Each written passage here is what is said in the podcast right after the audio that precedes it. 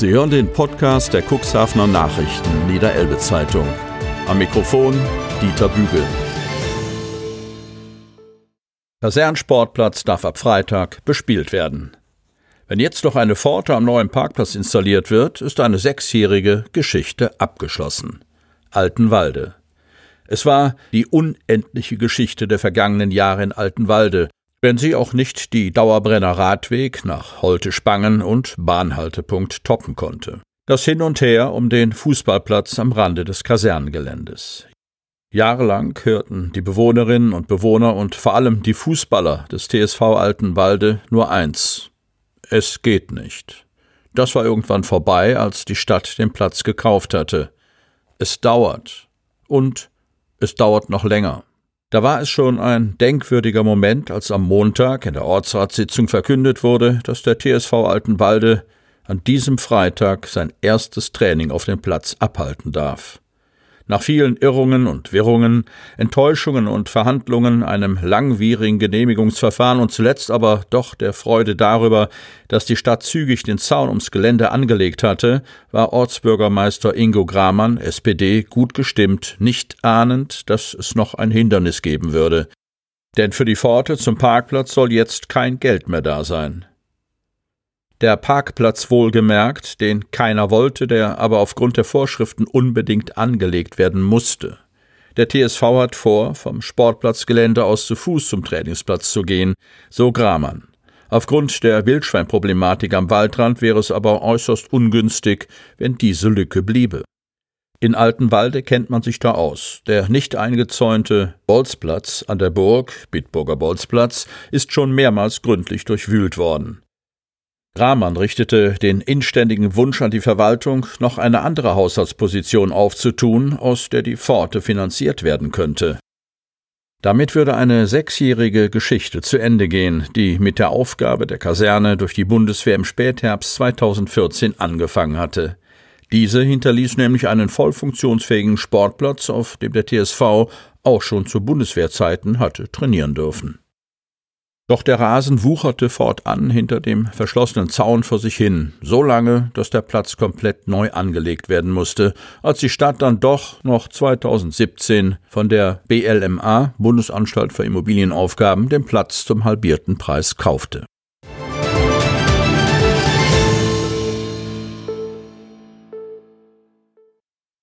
Ehrung wird wegen Corona verschoben. Cuxhaven. Der Cuxhavener Joachim Ringelnatz Preis soll in diesem Jahr an den niederländischen Künstler Hermann van Veen verliehen werden. Der Termin stand fest, die Vorbereitungen liefen auf Hochtouren und auch die Bewerber um den Joachim Ringelnatz Schülerpreis waren voll auf mit dem Thema Ringelnatz und die Musik beschäftigt.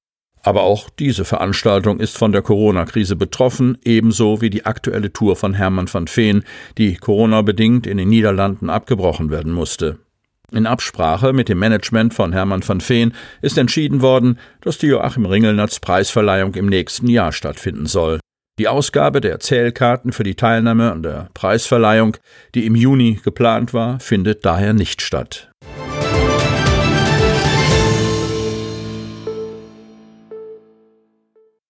Regierung setzt auf Wasserstoff. Cuxhaven und Helgoland erwarten sich große Chancen aus der nationalen Wasserstoffstrategie von Thomas Sassen. Cuxhaven. Nachdem die Bundesregierung die Offshore-Windindustrie lange Zeit eher stiefmütterlich behandelt hat, rechnet sie ihr inzwischen eine Schlüsselrolle in der Umsetzung der Energiewende zu. Sichtbar wird dies auch in der ersten nationalen Wasserstoffstrategie, die am Mittwoch von der Bundesregierung auf den Weg gebracht wurde. Der beschlossene Aktionsplan sieht 9 Milliarden Euro Fördermittel für die erste Phase vor, in der grüner Wasserstoff als Energieträger marktfähig gemacht werden soll.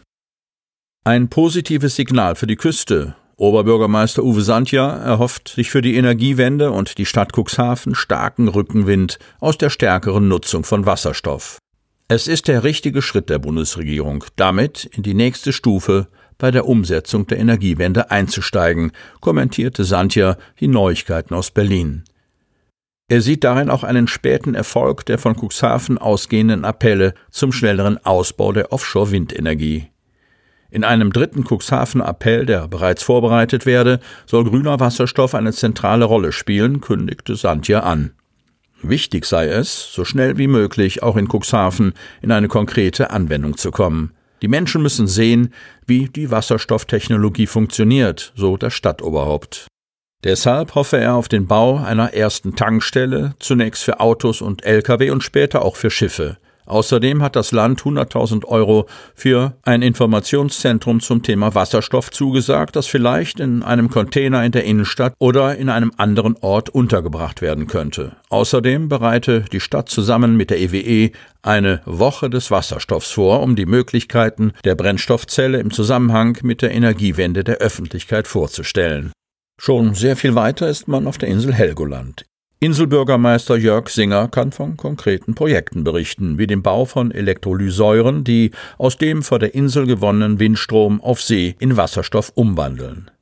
Singer hofft, dass sich bereits in Kürze 40 europäische Großunternehmen zusammenschließen, um 35 Kilometer vor der Insel das Pilotprojekt Aquaventus zu realisieren, ein Sammelpunkt, von dem aus der auf See gewonnene Wasserstoff an Land transportiert wird. Die Hochseeinsel sieht sich künftig in der Schlüsselposition und will die Rolle als zentraler Wasserstoffknotenpunkt übernehmen, der bis 2030 realisiert werden soll. Ab dann müsse grüner Wasserstoff in großem Umfang als alternativer speicherbarer Energieträger am Markt verfügbar sein, so Singer, um vor allem die Stahl- und Chemiebranche vor Ausgleichszahlungen zu bewahren. Und auch die Insel soll davon profitieren, wenn Wasserstoff und deren Folgeprodukte für die Energie- und Wärmegewinnung vor Ort zum Einsatz kommen wird, sagt Singer am Mittwoch im Gespräch mit unserer Zeitung. Als große Chance für die Windkraftbranche in Cuxhaven und Bremerhaven sieht Enak Ferlemann den Vorstoß der Regierung. Seit vielen Jahren engagiert sich der parlamentarische Staatssekretär aus Cuxhaven für die Etablierung von Wasserstoff als alternativen Energieträger bei der Realisierung der Energiewende. An der Erarbeitung der nationalen Wasserstoffstrategie hat er einen großen Anteil.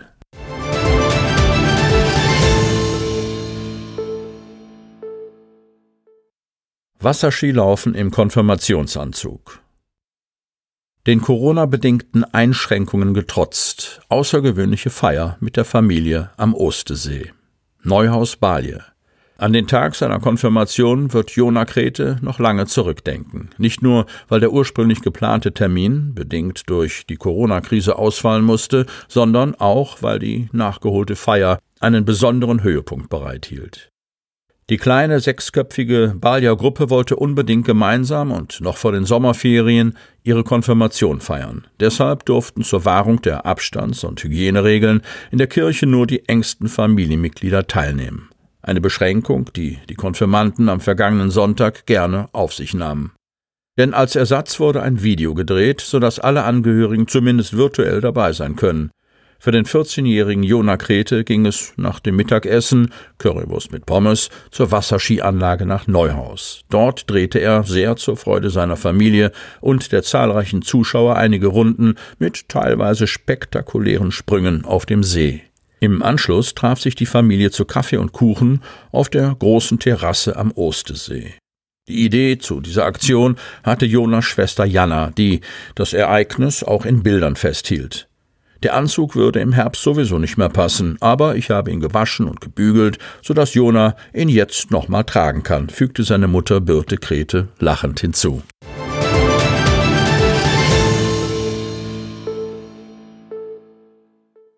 Corona-Krise birgt für Kreis Chancen und Risiken. Zweckoptimismus beim Blick auf Haushalt 2020. Was wird aber aus den Großprojekten? Düstere Prognosen für 2021 von Eckbert Schröder, Kreis Cuxhaven.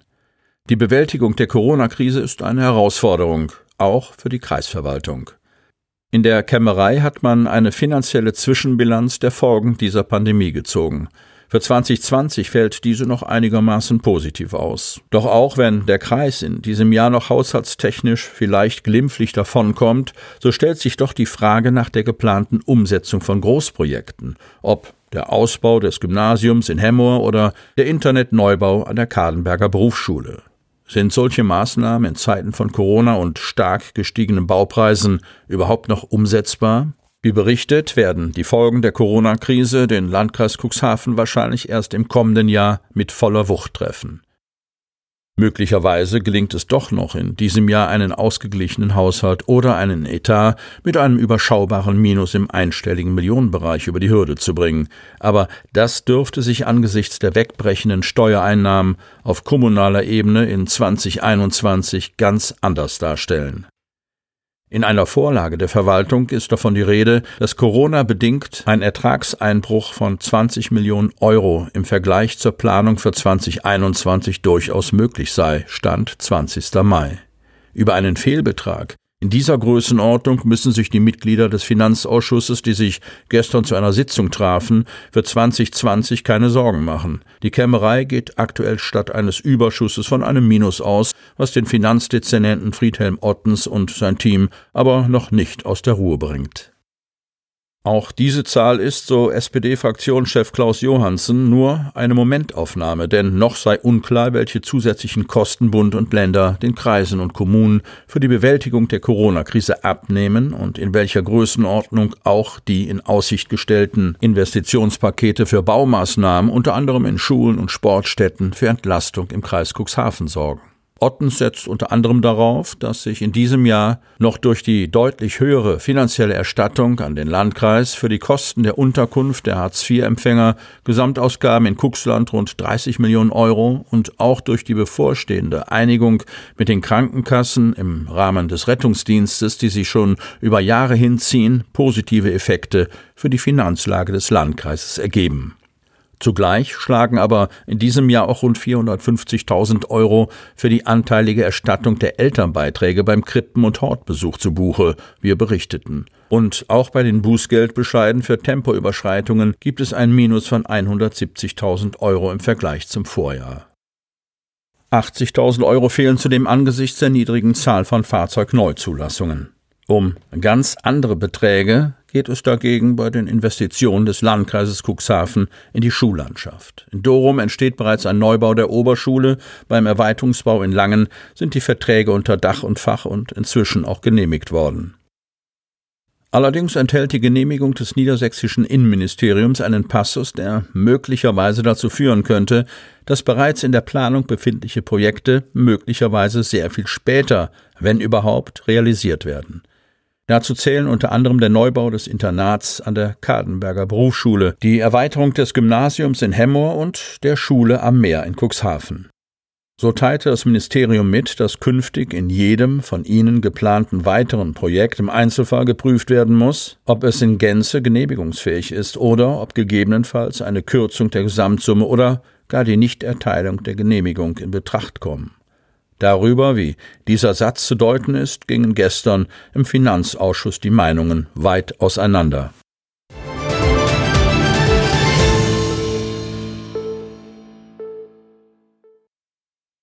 Abgeschnitten statt angeschlossen. Seit November ohne Telefon- und Internetanschluss. Familie aus Neubachenbruch ärgert sich über EWE, e, die seit Monaten vertröstet. Von Thomas Sassen. Stienstedt. Seit sieben Monaten leben Marlis und Herbert Haas schon ohne einen Telefonanschluss.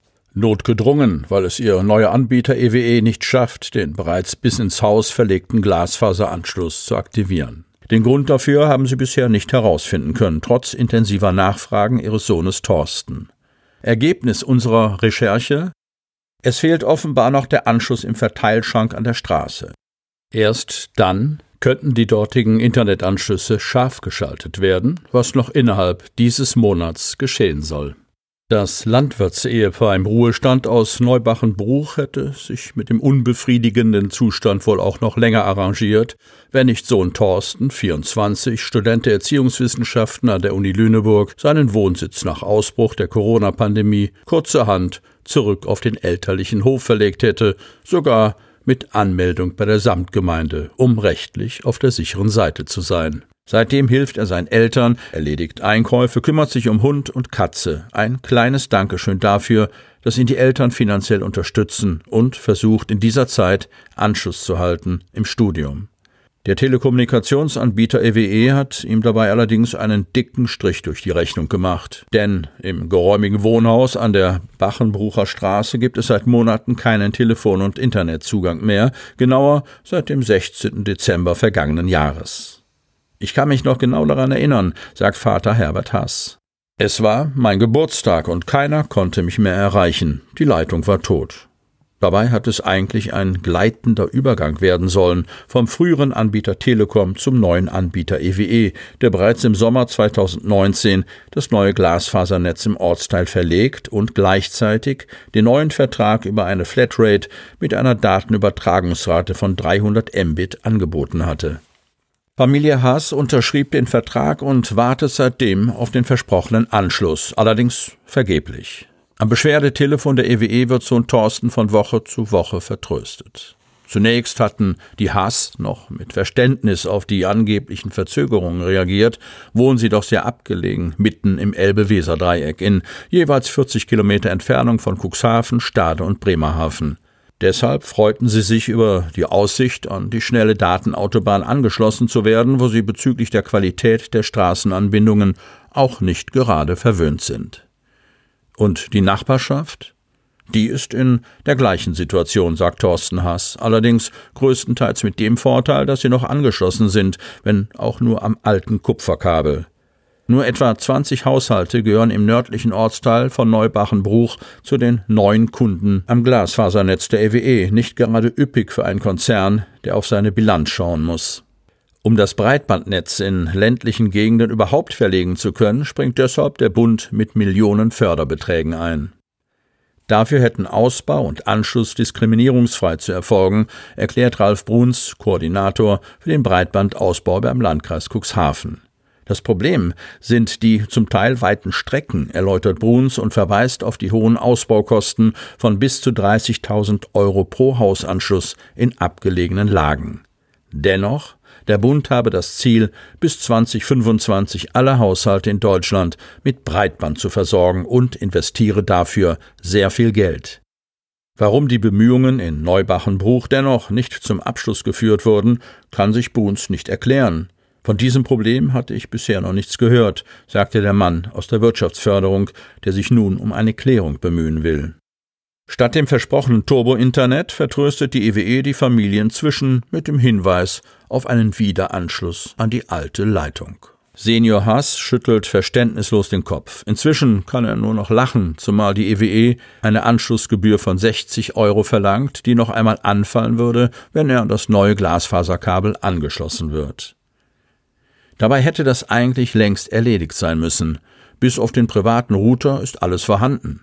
Der Hausanschluss und die ONT-Box, alles fein säuberlich an der Wand im Wohnzimmer verschraubt. Im Vorgarten, wo vor Monaten die Firma Wähler Leitungsbau das Leerrohr vergraben hat, ist längst wieder das Gras über die Trasse gewachsen.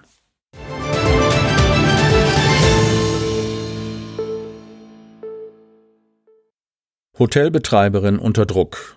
Die Hoga distanziert sich von Aussagen seines Verbandsmitglieds. Stellungnahme auf der Hotel-Homepage von Kai Koppe. Salenburg. Eine Hotelbetreiberin, die mutmaßlich gegen Übergewichtige polemisiert hat, gerät zunehmend unter Rechtfertigungsdruck. Gegenüber unserer Zeitung ging der Dehoga Stadtverband auf Abstand zu einer Bemerkung der Wahlsalenburgerin, die inzwischen von Unbekannten bedroht worden sein soll. Für Menschen mit einem Körpergewicht von mehr als 130 Kilogramm sei das mit Designermöbeln bestückte Interieur nicht geeignet, heißt es in den Geschäftsbedingungen des Salenburger Beach Hotels, dessen Betreiberin in diesen Tagen bundesweit Negativschlagzeilen schreibt. Nach einem Radio Bremen Beitrag ist von Diskriminierung die Rede. Nicht zuletzt, weil Angelika Hagesheimer, die das Haus seit zweieinhalb Jahren mit ihrem Mann betreibt, mutmaßlich wenig Zweifel daran ließ, wie das Kleingedruckte auf der Hotel-Homepage zu verstehen ist.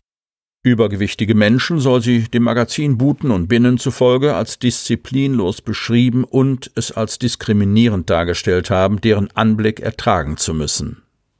Ein Satz, der im Blätterwald zwischen München und Hamburg für einen Sturm der Entrüstung sorgt, vor Ort aber in erster Linie Befremden auslöst. Ausgesprochen unglücklich, wie sich die Dame da offenbar ausgedrückt hat, lautet die persönliche Einschätzung von Ortsbürgermeister Herbert Kiem. Was Hagesheimer geritten hat, kann auch Christian Kamp, örtlicher Vorsitzender des Hotel- und Gaststättenverbandes DEHOGA, nicht nachvollziehen. Der Stadtverband distanziert sich ausdrücklich von dieser Aussage, betonte Kamp in einem Telefonat mit unserer Redaktion. Das Moral- und Werteverständnis innerhalb des Verbandes betreffend gibt es nach seinen Worten keine Compliance-Regeln, allerdings doch so etwas wie einen Konsens, der sich unter dem Begriff gesunder Menschenverstand zusammenfassen lässt.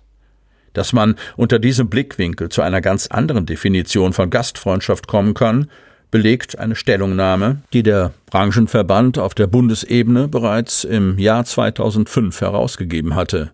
In der Hotellerie und Gastronomie in Deutschland ist jeder willkommen. Jung und alt, Frau und Mann, mit und ohne Behinderung, Deutsche und Ausländer, heißt es in einer Erklärung, die der Deutsche Hotel- und Gaststättenverband einer Einschätzung zum seinerzeit verhandelten Gleichbehandlungsgrundsatz voranstellte. Die Autoren dieser Vorbemerkung zählen ferner Kinder und Jugendliche zur Gruppe der willkommenen Gäste. Im Konzept des mit dem Zusatz Adults Only nur für Erwachsene werbenden Beachhotels sind jene ebenfalls nicht vorgesehen. Auf ein auf der Voicebox des Hotels hinterlassenes Gesprächsangebot unserer Redaktion ging das Betreiber-Ehepaar bislang nicht ein. Eine schriftliche Reaktion auf die Medienreaktionen der vergangenen Tages mittlerweile aber auf der Hotel-Homepage zu finden. Bis heute ist kein einziger Gast aufgrund seines Körpergewichtes im Beach Hotel Salenburg abgewiesen worden und das wird auch zukünftig so sein, heißt es in besagtem Betreiberstatement. Man wolle niemanden diskriminieren oder ausgrenzen. Sollte dies durch eine unbedachte Äußerung oder durch ein falsch wiedergegebenes Zitat, das wir nicht zu verantworten haben, geschehen sein, bitten wir ausdrücklich um Entschuldigung, heißt es in unter dem Beach Hotel Logo veröffentlichten Text, in dem außerdem darauf hingewiesen wird, dass der Hinweis auf die Belastungsgrenzen des Mobiliars lediglich dazu diene, die Hoteliers vor Haftungsklagen zu schützen. Wie aus dem letzten Absatz der Stellungnahme hervorgeht, ist die Hotelchefin mittlerweile persönlich und, wie es heißt, massiv bedroht worden. Die Cuxhavener Polizei prüft nach dpa-Angaben ein anonymes Schreiben auf strafrechtliche Relevanz.